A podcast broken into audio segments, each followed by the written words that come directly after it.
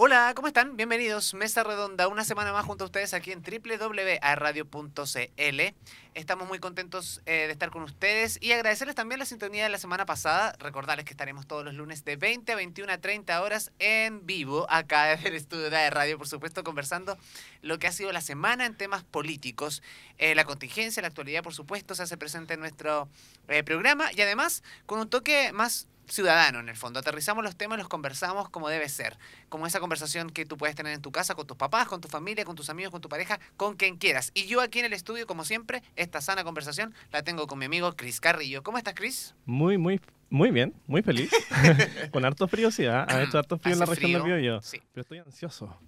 Estás ansioso, cuéntame. hoy día se viene el segundo capítulo de nuestro programa con un tremendo invitado. Sí, tenemos un tremendo invitado el día de hoy, eh, diputado de la República, por supuesto. Tenemos un, nivel, hemos, hemos logrado un buen Sí. estándar de, de invitados de lujo en esta temporada 2022, así que ustedes no se separan de nuestra compañía porque en el segundo bloque, después del tema musical, tenemos eh, este interesante invitado que se lo vamos a presentar. Vamos a desmenuzar todo lo que ha pasado por la convención, cómo es el desempeño del gobierno, lo que está pasando con la ministra del Interior y tantas cosas de tema país que hay, ¿cierto, Cris? Porque ha pasado de Hay todo. muchas cosas que están pasando en nuestro país. Sí. Así que, Oye, la gente que se quiera Sí. conectar con nosotros, me imagino que lo puede hacer a través de nuestras redes sociales, ¿cierto? por supuesto, en Facebook nos pueden encontrar en aerradio.cl. en, en- Twitter, AE-radio. Exacto. Y tam- Instagram, y- aerradio. Así de simple, AE Radio. Y tenemos Instagram personal también, que nunca lo damos, pero vamos a dar. El suyo, Cris. El mío es Cristian Carrillo Castro. Así tal cual. Síganme y yo, yo lo sigo de vuelta. ¿Como Cristian Castro? Algo así.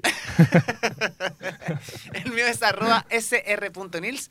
Así que nos pueden seguir y comentar, pedir temas musicales también y también los temas contingentes que queramos que, que quieren ustedes que nosotros vayamos tratando programa a programa. Nosotros felices de hacerlo. Vamos a la música y a la vuelta ya presentamos a nuestro invitado aquí en Mesa Redonda, capítulo 2 de esta temporada 2022.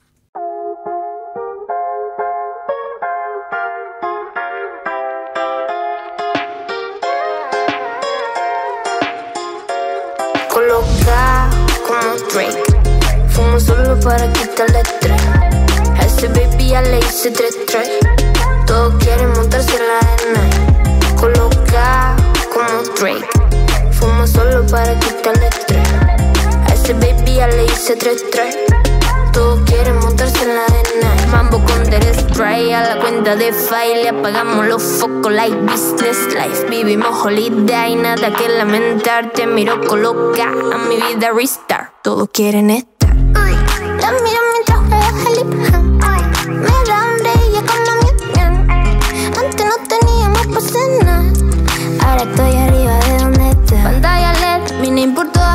Ninguno va a caer en la peli que te inventaste. Back in the day, intenté avivarte. Una pena que te venda si se trata de pegar. Colocado en una esquina virado. Estamos agonizados con el time atrasado. Lo bueno de mi lado, eso fue que olvidé. Le cerramos todo el telón. Coloca como Drake. Fumo solo para quitarle estrés. A ese baby ya le hice tres tres. Todos quieren montarse en la arena. Coloca como Drake. Fumo solo para quitarle estrés. A ese baby ya le hice tres tres. Todos quieren montarse en la arena. Con la mente anestesia. Aunque me mate buscando,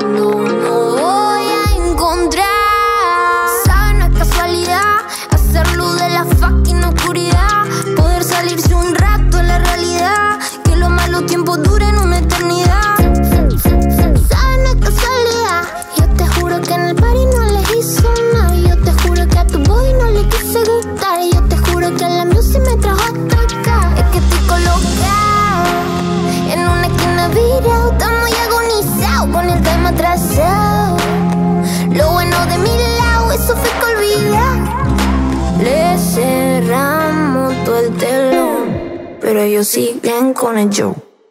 Coloca como Drake. Fumo solo para quitarle estrés. A ese baby ya le hice tres tres. Todos quieren montarse en la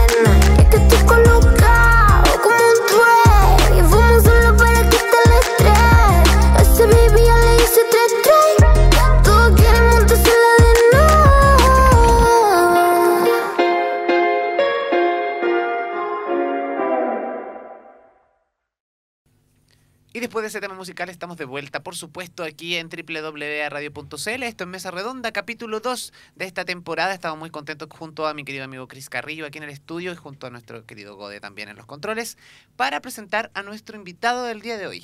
Algo dijimos de nuestro invitado del día de hoy y la verdad es que es un tremendo invitado. Él es abogado de la Pontificia Universidad Católica de Valparaíso, en la cual universidad donde fue dirigente estudiantil. Actualmente es militante del Partido Republicano, fue candidato a alcalde por Regoleta, no salió electo, sin embargo, siguió perseverando y hoy es diputado de la República por eh, la región metropolitana. Hoy nos encontramos con José Carlos Mesas, diputado. Muy buenas tardes, ¿cómo está usted? Muchas gracias, tío, por la invitación. Ya puedo vaticinar que hace una conversación bien entretenida. en lo que ha sido la previa preparando la entrevista. algo, algo me lo dice, algo me lo dice. Diputado, un gustazo y gracias, como decía Cris, por aceptar la invitación a nuestro programa. Y vamos a partir inmediatamente hablando un poquito de la hoja de vida de nuestro invitado queremos conocer un poco eh, de manera más íntima a nuestro invitado y por eso tengo una pregunta clave. ¿Cómo llega José Carlos Mesa a interesarse por la política? Ya Cris lo decía que eh, comenzaste como en la universidad, como dirigente estudiantil, pero cuéntanos tú cómo fue ese periodo y lo que ha sido también este camino, en, obviamente eh, en explicación breve, hasta lograr ser diputado de la República. Mira, en el momento para en, en, mi vida clave que hizo que me interesara por como por la vida pública fue el año 2008, eh, yo estaba en segundo año de la carrera, hubo una movilización muy grande por el tema de la, del pase estudiantil en esa época, hoy día hay TNE en todo Chile, pero en esa época hubo una movilización bien grande por el precio de la micro y todo eso. Nosotros, yo era de lo que estaba a favor de, de, pelear eso, pero no en la forma en la que se estaba haciendo. La universidad fue tomada ese año, tuvo la Casa Central, que era donde tenía clases yo, un mes tomada. Y el que lideró esa toma era quien hoy día es alcalde de Valparaíso, Jorge Char, que eh, mm. somos medio contemporáneos en la universidad, él es un poquito más viejo que yo, aunque no lo quiera aceptar a veces. Y después de ese mes de toma, mi, siendo yo eh, viniendo de, la, de, una familia humilde, eh, mi viejo no con grandes pegas ni con grandes ingresos, para mí cada día de toma era mucha pérdida, porque después los precios de los arriendos en Valparaíso subían, era todo un problema. Nos empezamos a organizar para bajar esa toma, logramos bajarla. La, la negociación con, con, el tema del pase terminó bien. Y de ahí me empecé a meter más en los temas, en centros de alumnos, a participar. Fundamos el movimiento gremial el, a finales del 2009. Eh, me tocó participar después como presidente del movimiento gremial, eh, ser candidato a, la, vicepresidente de federación. Ahí en ese periodo conocí a José Antonio Cas, nos hicimos bien amigos. Eh, él me, invitó, me, invitó a ser parte del, Movimiento de Acción Republicana que terminé dirigiendo como director ejecutivo. Eh, recorrí Chile entero y un día en la oficina José Antonio me dice, sé que tenemos un problema porque hay que competir la JADO, Chile Vamos no le tiene un candidato hoy día para competir, necesitamos a alguien que se, como dicen en el barrio, que se ponga a la 10. Mm. Y me dice, bueno, ¿y querés ser tú? Ya le dije yo, pues yo soy de esa actitud, anda, eh, digo que sí, después en el camino arreglamos la cara. Y fue una campaña bien entretenida, bien, bien chora, con poca plata, pero con mucha energía. Eh, logramos sacar un 12,5%, casi un 13%, que para un candidato nuevo, que no era conocido en la comuna, eh, que yo no soy originario de Recoleta, mi familia es de Milipilla y viví muchos años de mi vida en Valparaíso, es una, eh, fue una buena votación. Y eso me permitió sentar las bases para después eh, con el incentivo de varias personas que me ayudaron en la campaña. Yo siempre la menciono porque fue una de, las ideólogas que fuera candidato a diputado, mi amiga Ada Cruz Chavarría. Googleéla por ahí, la primera, goleadora oficial de la selección femenina de fútbol el año 93, creo que fue que hizo el primer gol oficial. Vecina de Conchalí, en, tomando desayuno en su casa, un día me dice, ¿sabes que deberíais ser candidato a diputado? No, no te puedes quedar en esto empecé a preguntar, a preguntar y de pronto yo estaba inmerso en una campaña que fue bien, bien dura. Yo yo soy de harto terreno, si me ven en las redes mm. sociales lo van a ver. Y llegamos al día de la elección eh, y ya desde los primeros conteos de mesa eh, ya estaba yo dentro de los que de los que salían electos. Y me costó un poco aceptar esto, asumir eh, que, había ganado, que iba a llegar al Congreso y hoy día ya estoy instalado acá en el Congreso. ¿Y qué importante... Un breve resumen muy rápido de, de cómo fue que llegué acá. Y qué importante lo que, lo, lo, lo, que está diciendo diputado, porque en el fondo, de alguna manera, eh, el trabajo en terreno eh, finalmente tiene eh, valor cuando uno está en campaña, porque es, es como el contacto con la gente. Hoy día la generación joven, y me refiero porque hay, hay políticos jóvenes, hoy día la política está de alguna manera dando ese recambio, ya lo, lo vemos, ¿no? Pero eh, precisamente esos jóvenes que, que vienen del recambio saben eso, el trabajo en terreno ha sido fundamental, o sea, tú lo decías, a partir del 2008 hasta hoy día 2022, igual son años de trayectoria en política, de alguna manera. Y es súper joven, nuestro, nuestro diputado tiene 33 años. Por lo tanto, Tres años, la, la edad de Cristo. El único problema es que a Cristo se lo pitearon en esta edad. Entonces, medio ahí cuidándome. esperemos que eso no pase. Porque, por cierto, tiene un hermano gemelo también, ¿o no? Ah, Sí, Gabriel, que es, que es mi hermano gemelo, es profesor de matemáticas y clase en dos universidades, y me acompañó algunas veces a hacer campaña, entonces hacíamos algunas cosas entretenidas. Yo le decía a la gente, mire, vote por mí, porque si me llega a pasar algo, tengo mi doble de riesgo, que me va a reemplazar.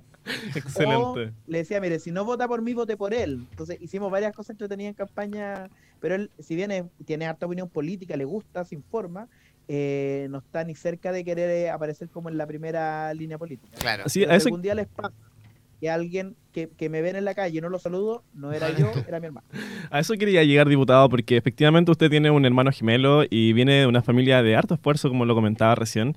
¿Cómo, ¿Cómo se da esta instancia de ser una persona que hoy en día toma decisiones importantes en el país, eh, viniendo quizás de abajo, como muchos otros de nosotros? ¿Cómo, cómo eso crece? ¿Cómo, ¿Cómo se forma? Efectivamente, la universidad marcó un camino, pero, pero ¿qué hay adentro?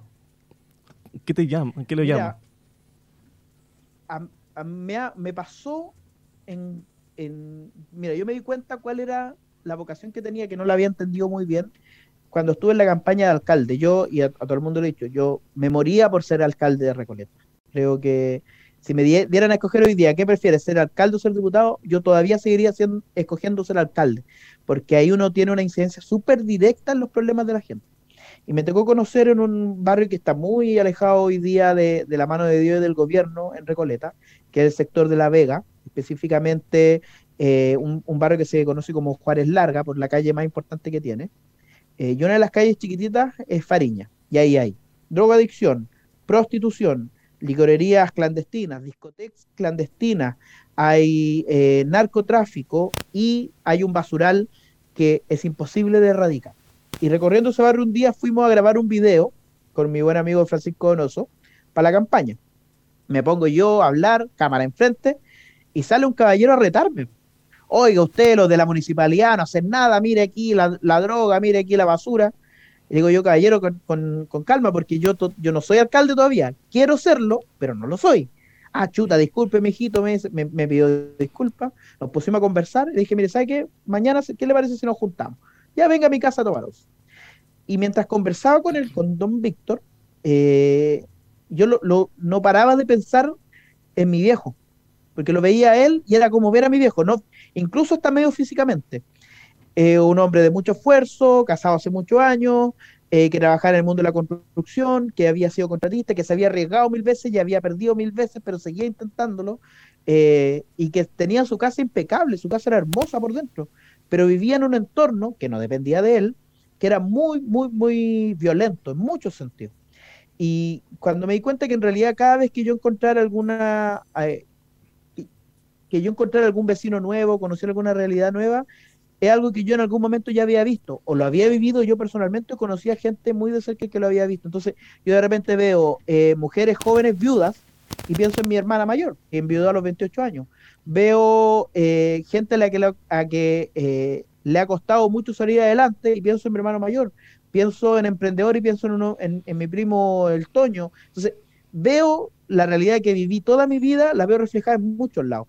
Y, y pensar que lo que hago, o darme cuenta que lo que hago impacta en personas que yo conozco personalmente, que conozco directamente, es lo que al final del día di- me, me hace pensar que todos estos sacrificios, el tiempo, los viajes, todo esto que, que es súper duro, súper duro. Eh, la semana pasada me acuerdo el día, el día martes, que fue sesión larga, llegué a las once y media de la noche a mi casa, y al otro día vuelta a las siete y media saliendo. Eh, todos esos sacrificios se compensan cuando uno ve que puede impactar positivamente en la vida de las personas. Claro, y qué importante eso también, eh, dar crédito al trabajo eh, responsable, y porque muchas veces la gente critica. eh, que los políticos aquí, que los políticos allá, que no hacemos nada, que tenemos el problema de la delincuencia, que la educación y todos los temas que tú de alguna forma lo, lo- lo has expresado en esta, en esta situación que has- en este, en este capítulo de tu vida, ¿no? Eh, y son horas de esfuerzo, po, de, de estudio también. Hay meritocracia. Hay mérito, Hay hay, mérito. hay mérito detrás de una carrera política. Y hay cosas que uno sacrifica, y hay cosas que de repente eh, que tienes que convivir con ello, con incluso la discriminación en la calle, porque hay gente que de repente no eh, milita por el mismo partido que tú, que te puede gritar improperios, que en el fondo estás expuesto a- al rechazo. Hasta ahora no me ha pasado, hasta Sí. ahora, digo, hasta ahora, porque más adelante quizás pase, en la, en la medida que uno se va haciendo más conocido, Claro. eh, puede pasar. En, en el edificio en el que vivo en Recoleta, ya todos mis vecinos saben perfectamente quién soy, qué hago, todo, todo, todo, todo, los conserjes, pero me he encontrado con mucha buena onda, afortunadamente, hasta ahora. Yo creo que el, que el estilo callejero que tengo de, de hacer esta pega eh, me ha ayudado a que la gente que a lo mejor no piensa como yo baje la guardia. Marca la, re- ma- Mm. marca la diferencia, con el fondo. Oye, y nos vamos a ir ya a los temas más, más profundos, precisamente como co- co- en tu rol de, de diputado de la República.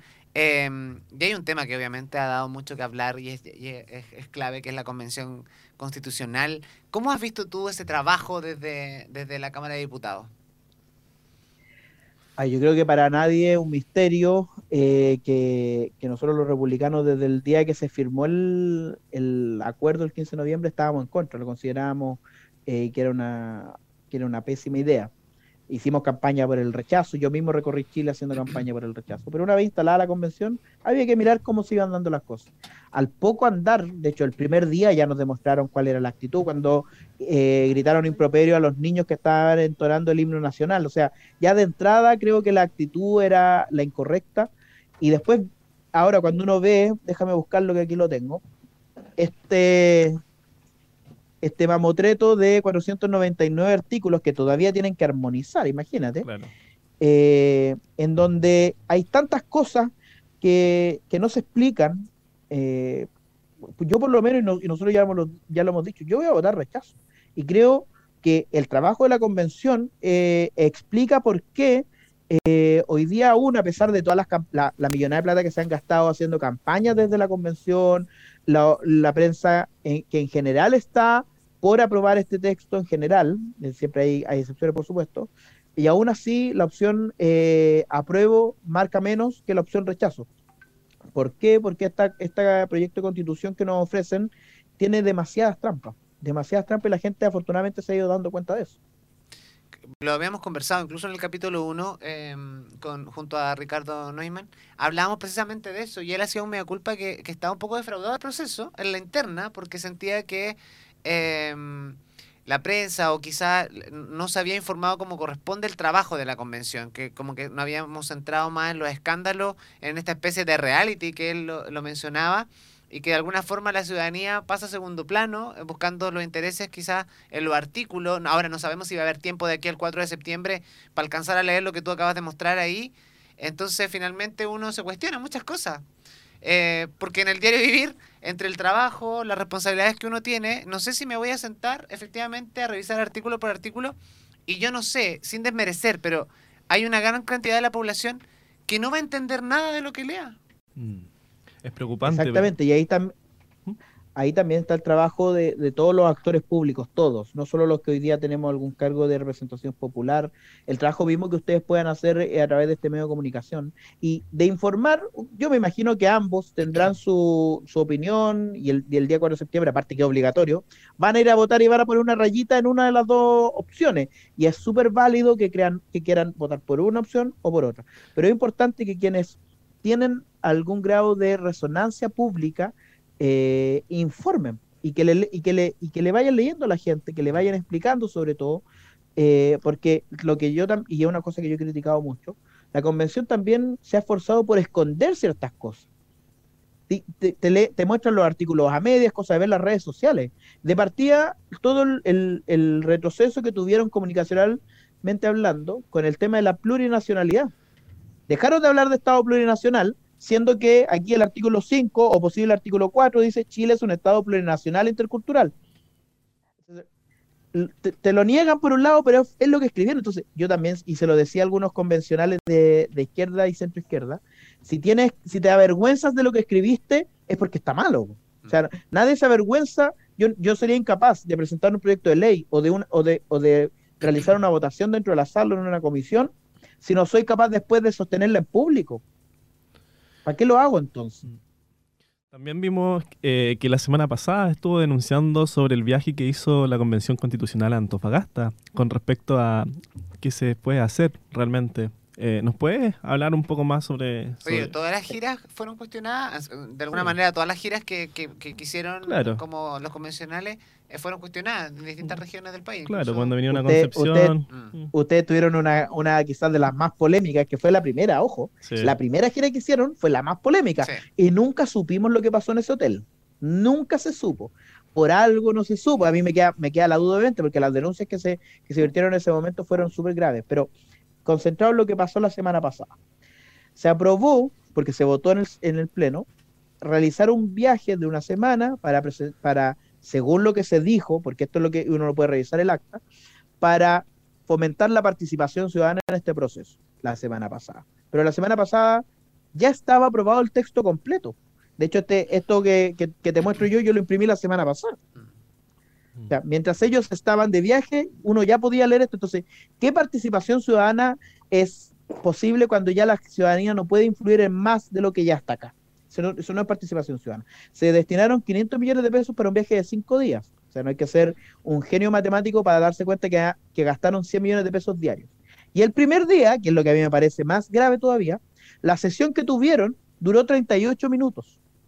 O sea, en 38 minutos se gastaron 100 millones de pesos. Si la matemática no me falla, eso son 2 millones 600 mil pesos por minuto. Por minuto. ¿Cómo no va a estar enojada la gente? ¿Cómo no va a estar harta la gente? Si se gastan esta plata en una cuestión que no tiene sentido para presentar, eh, para, dicen una cosa, vamos a ir a fomentar la participación, cuando en realidad lo que estaban haciendo era presentar el borrador, o sea, hacerle propaganda al borrador. Y está bien que los convencionales tengan una opinión política respecto de esto. Está bien que ellos, que sobre todo los que votaron a favor todo lo que está acá, quieran que se apruebe. Está súper bien. Lo que no está bien es que lo hagan con recursos públicos y haciendo trampa. Eso no está bien. Claro. Oye, y para la gente que tiene alguna duda o los que nos están escuchando, ¿dónde pueden revisar este borrador que estaba mostrando el diputado ahí, que incluso lo hemos estado comentando? Chileconvención.cl, ustedes ingresan ahí, creo que hasta el momento es la plataforma más segura y real, obviamente, donde se pueden informar si ustedes no lo quieren hacer por la prensa.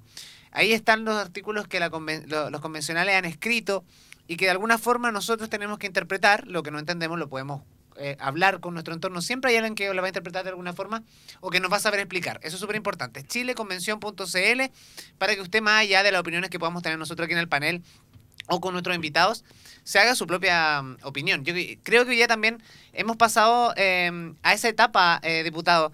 Hoy día, eh, la gente que está en política, los medios de comunicación, hemos perdido el miedo a opinar. Y eso es súper importante, porque creo que antes no cuestionábamos lo que estaba pasando, como que acatábamos. Y hoy en día me parece súper interesante que eh, empoderar a los medios y también a la política a decir lo que piensa. No sé cómo, lo- cómo lo ve usted o cómo lo ha visto en este, en este proceso en el que está metido ahí en la Cámara de Diputados. ¿Cómo? Perdón, te entendí la pregunta. ¿Cómo, ¿Cómo has visto tú que hoy en día, por ejemplo, no sé, los diputados o la gente que está en política dice las cosas de alguna manera eh, más libre? Antes existía mucho temor en decir lo que uno pensaba. Hoy día hay como una libertad más de, más de expresión, ¿no? M- Bueno, las redes sociales lo permiten, pero hoy en día hay, tenemos periodistas que opinan, como que hoy día no, no, no nos escondemos de alguna forma. Ah, sí, mira, a ver, yo diría, yo creo que, que se ha ido dando una evolución, porque la erupción fuerte de las redes sociales después de, de que Facebook tuvo la, la repercusión que tuvo y de ahí fueron surgiendo otras, hoy día se da una inmediatez absoluta en términos comunicacionales. O sea, lo que nosotros estamos diciendo ahora, si es que yo hoy día digo una, una barbaridad o hago un anuncio extraordinario, en 10 minutos va a ser noticia. Claro. O sea, no, no es como antes que tenías que esperar el diario a la semana siguiente o al, o al menos al día siguiente para enterarte qué es lo que había pasado. Aquí es todo inmediato, todo inmediato y, y, y eso ha generado también que uno aprenda a, a, o se acostumbre a decir las cosas como las piensa nomás. ¿sí? Y eh, hay un, una fórmula que a mí me enseñó José Antonio eh, antes de que yo de que yo me de que yo asumiera el cargo. Me dijo, mira, si tú si algo que tú hagas o digas no se lo puedes explicar a tu mamá, no lo hagas, no lo digas. Entonces ese es mi parámetro. Si yo algo no se lo puedo explicar a, a mi mamá, mire mamá, en realidad hice esta cuestión y pasa y mi mamá no me lo va a entender o no lo va a compartir, va a encontrar que estuvo mal, prefiero no hacerlo. Ese es mi parámetro. Y después de eso, sea, si le puedo explicar a mi mamá por qué, por ejemplo, presentamos, anunciamos una, una acusación constitucional a la ministra que asiste, se lo puedo explicar a usted, se lo puedo explicar a cualquiera. Y eso me da tranquilidad, me da libertad para poder decir lo que pienso y para hacer aquello que dije, que eh, también ha sido una, una irrupción que, que, eh, que los diputados nuevos hemos tenido. Piensa tú que de los 155 somos 90 que estamos en nuestro primer periodo. O sea, más de la mitad de la Cámara, más de la mitad, es diputados nuevos. Y eso también te muestra que hay un cambio eh, no solo generacional, sino que también de orígenes. Eh, hay una mayor eh, diversidad de orígenes en cuanto a, los diputados. Nuestra propia bancada lo muestra, o sea, hay, hay quienes hemos tenido distintos caminos, unos muy jóvenes, como el caso de la Kiara Barquesi, que tiene 25 años apenas, hay otros que son muy mayores, tiene, por ejemplo, que si no me equivoco, la, mayor mayor de la Cámara es la doctora Cordero, eh, tenéis de todo, tenéis de todo. Y, nosotros hemos llegado con una impronta distinta, que ha sido diferenciar claramente aquello que nos diferencia y tener claro, o sea, yo tengo diferencias abismales, por ejemplo, con los miembros de la bancada del Partido Comunista, abismales, pero también hay ciertos puntos que podrían eh, llegarnos a, a, unir, a concordar, y ahí también tener la libertad de decir, ¿sabes que en esto estamos de acuerdo? Eh, y, cruzar el río en esos puentes. En los otros lados donde no se puede cruzar el río, no se cruzará nomás. Claro. Y a tres meses casi de que asume el presidente Boric, ¿cómo eh, evalúa usted, diputado, lo que ha sido el desempeño del actual gobierno y su equipo? Mira, voy a, voy a decirlo como una frase bien puñera, mm, bien eh, drástica. Yo creo que no que, que hoy día Gabriel Boric es un prisionero en la moneda es un, es un rehén. Lo tienen, lo tienen encerrado, no, no le permiten que hable, no sé quién es. Se me ocurre eh, por, que, ahí hay una disputa de poder tremenda entre el Frente Amplio y el Partido Comunista por ver quién realmente mueve los hilos de este gobierno. Pero el presidente no, el presidente, o sea, gobierna, así, firma decreto y cosas, pero eh, comunicacionalmente no lo hemos visto, no lo hemos visto.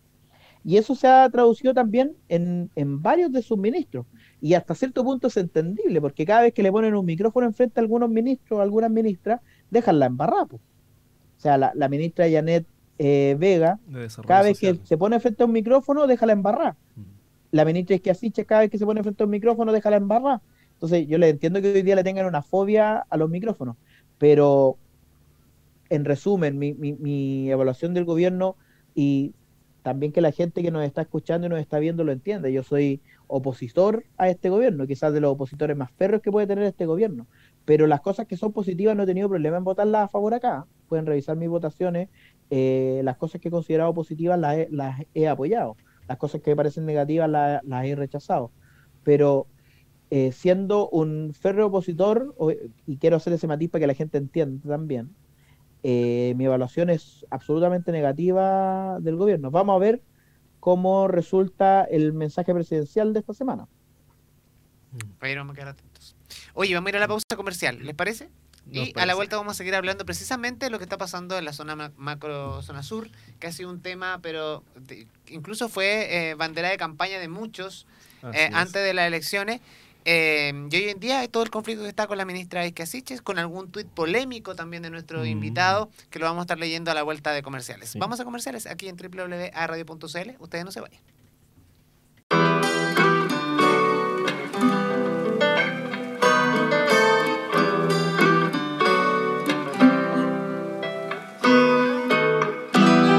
Como Paco, on me. Vivo faxon, leyes on me. Mami, chula, si quieres voy a buscarte que la cima está viniendo por mí. Mami, no me digas que no, si soy la chupia del trueno. Mami, chula, si te vas voy a morir más famoso que Lennon. Dime tú, yo le llego,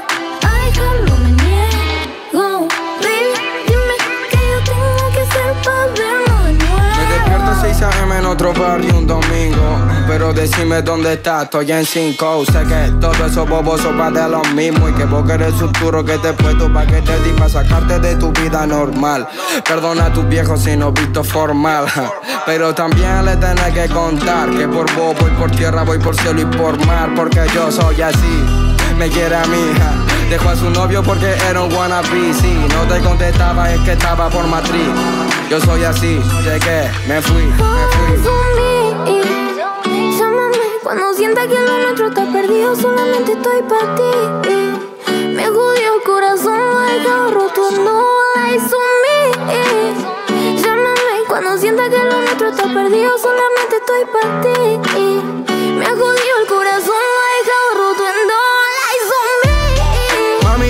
No me digas que no, si soy la lluvia del trueno. Mami, chula, si te vas voy a morir más famoso que Lennon. Dime tú, yo le llego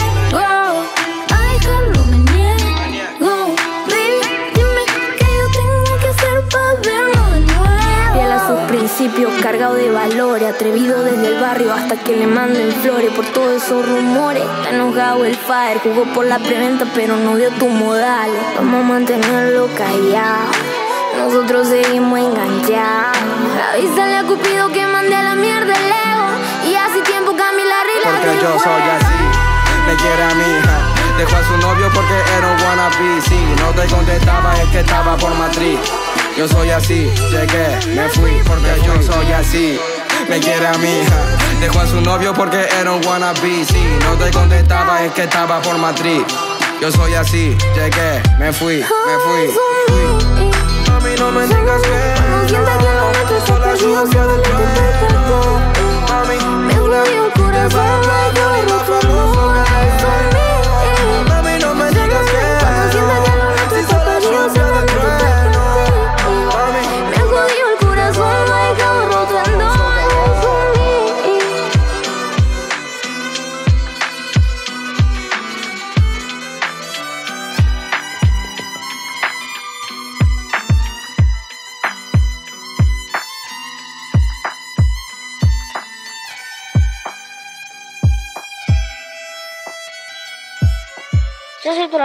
soy de esta área. Y cuando no me rap me hablo de toda mi primaria. Yo soy Torero Niño, mi rap no es cualquiera. Yo soy de la boca de acá, de la bombonera. Yo soy Torero Niño, ganarme lo intentes. Yo soy de la boca de acá, de los dos puentes.